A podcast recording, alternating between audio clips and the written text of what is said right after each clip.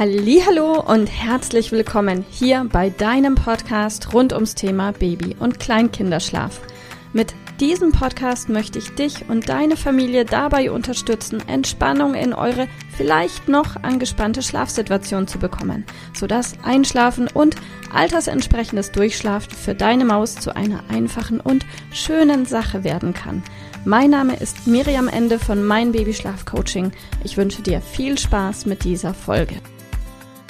Hallo und herzlich willkommen. Heute möchte ich mit dir über die unterschiedlichen Möglichkeiten und Ursachen sprechen, welche eine gewisse Schlafsituation mit sich bringen kann. Und da gibt es vor allem drei große Unterscheidungen, die ich da immer mache. Und zwar stell dir mal eine Pyramide vor. Wenn du dir also eine Pyramide aufmalst, dann und du unterteilst diese Pyramide mit zwei waagrechten horizontalen Strichen in der Mitte, dann hast du diese Pyramide in drei Ebenen unterteilt. Und die untere, sprich die breiteste Ebene der Pyramide, wäre die physische Ebene. Und die physische Ebene ist sicher auch die Ebene, die den, wo du die häufigsten Schlafherausforderungen erleben wirst. Das heißt, wenn dein Kind eine Impfung hat, eine Grippe, ähm, ein Zahn unterwegs ist, ein Fieber kommt, irgendwelche Bauchschmerzen das Einschlafen schwierig machen und, und, und, dann sind das sehr häufige Ursachen, die du erfahren wirst, warum das Schlafen einfach mal holprig wird, warum das Einschlafen schwierig wird, warum das Durchschlafen schwierig wird, warum deine Maus weinend wach wird. Das heißt, die häufigsten Ursachen sind wirklich auf physischer Ebene zu finden. Wenn dein Kind grundsätzlich super gut und entspannt einschläft und zügig einschläft und normalerweise auch altersentsprechend durchschläft, ja durchschlafen heißt für jedes Alter etwas anderes und plötzlich sind die Nächte besonders holprig, ist also die erste Vermutung immer, oh, da ist vielleicht irgendwas im Anmarsch. Und häufig ist es so, dass wir dieses, was da im Anmarsch ist, erst am nächsten Morgen erkennen. Auch bei meinem Sohn kenne ich es, wenn da plötzlich mal eine Nacht richtig schwierig ist. Am nächsten Tag gegen Mittag merke ich, ui, der kriegt eine warme Stirn, der wird fiebrig.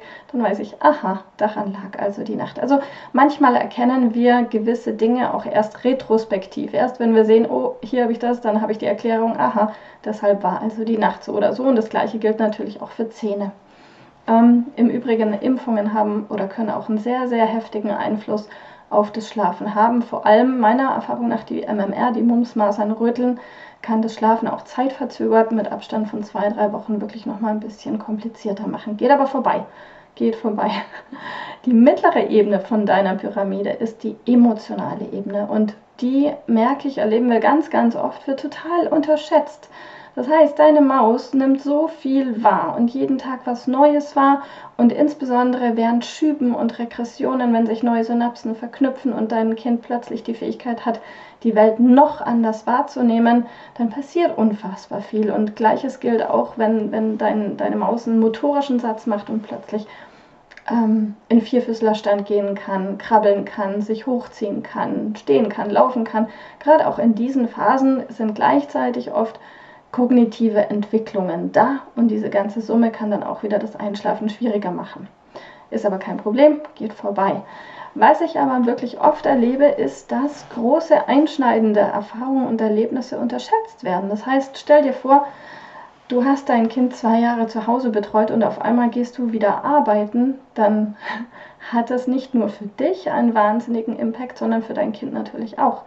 Und dass dein Kind dann vielleicht auch plötzlich fremdbetreut wird, was davor nicht der Fall war und dass du selbst unter Gewissenskonflikten leidest.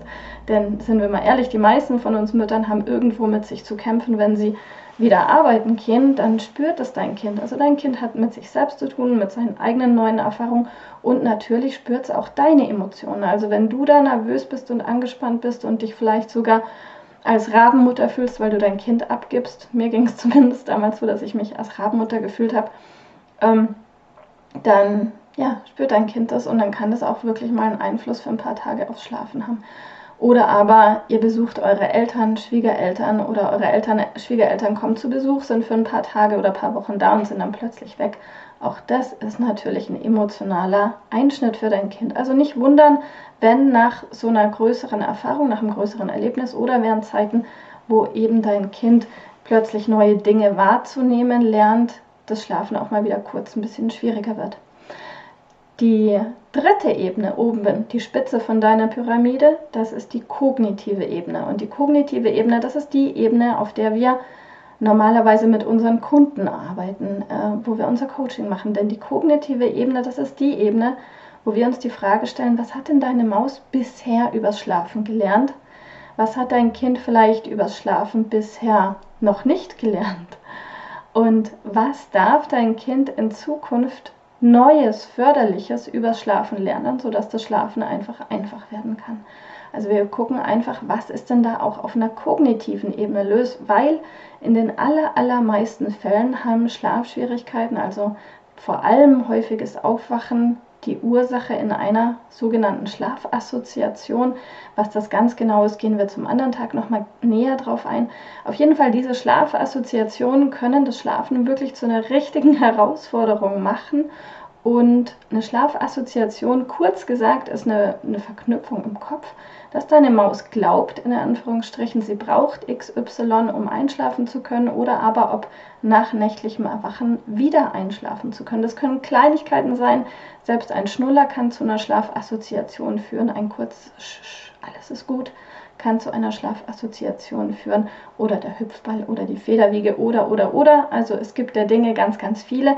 Und hier eben an der Stelle stellen wir uns immer die Frage, was hat dein Kind bisher übers Schlafen gelernt und wie kann es eben neue positive Schlafassoziationen bekommen, sodass Schlafen ab jetzt was Neues, Entspanntes, Einfaches werden kann.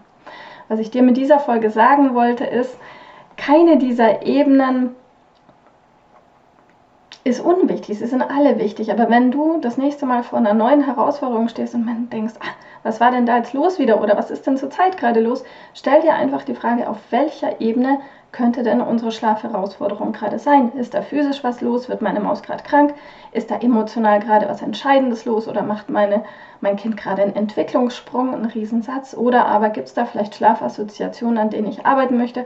Und wenn ja, überleg dir, welche Assoziationen kann es geben, weil dann ist es auch einfach, diese aufzulösen. Du musst es dann nur noch machen. Genau. Wenn ich dir dabei helfen kann, gib uns einfach Bescheid. Das ist das, was wir den ganzen Tag machen mit unseren Kunden. Gucken, wo sind Schlafassoziationen, wie können wir die auflösen. Wenn du da Hilfe brauchst, schreib uns doch einfach oder guck mal auf meine Homepage und wir finden einen Weg. Ich wünsche dir ganz viel Erfolg und bis bald. Tschüss. Liebe Mama, ich hoffe, dass dir diese Folge gefallen hat, dass sie ein Problem von dir gelöst hat, dass dir auch weiterhilft. Falls ja, freue ich mich, wenn du uns auch auf Facebook und Instagram besuchst.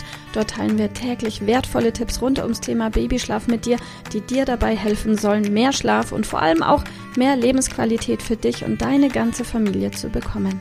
Die Links dazu findest du in den Show Notes und solltest du dich vielleicht auch beruflich verändern wollen, weil du dich schon seit längerem fragst, ob das, was du im Moment machst, wirklich alles gewesen sein soll, dann kannst du dich gerne um einen Ausbildungsplatz zum Schlafcoach bei mir bewerben. So oder so, die Links findest du in den Show Notes. Kontaktiere uns, wir rufen dich an für ein kostenloses Infogespräch. Ich freue mich auf dich, deine Miriam. Tschüss!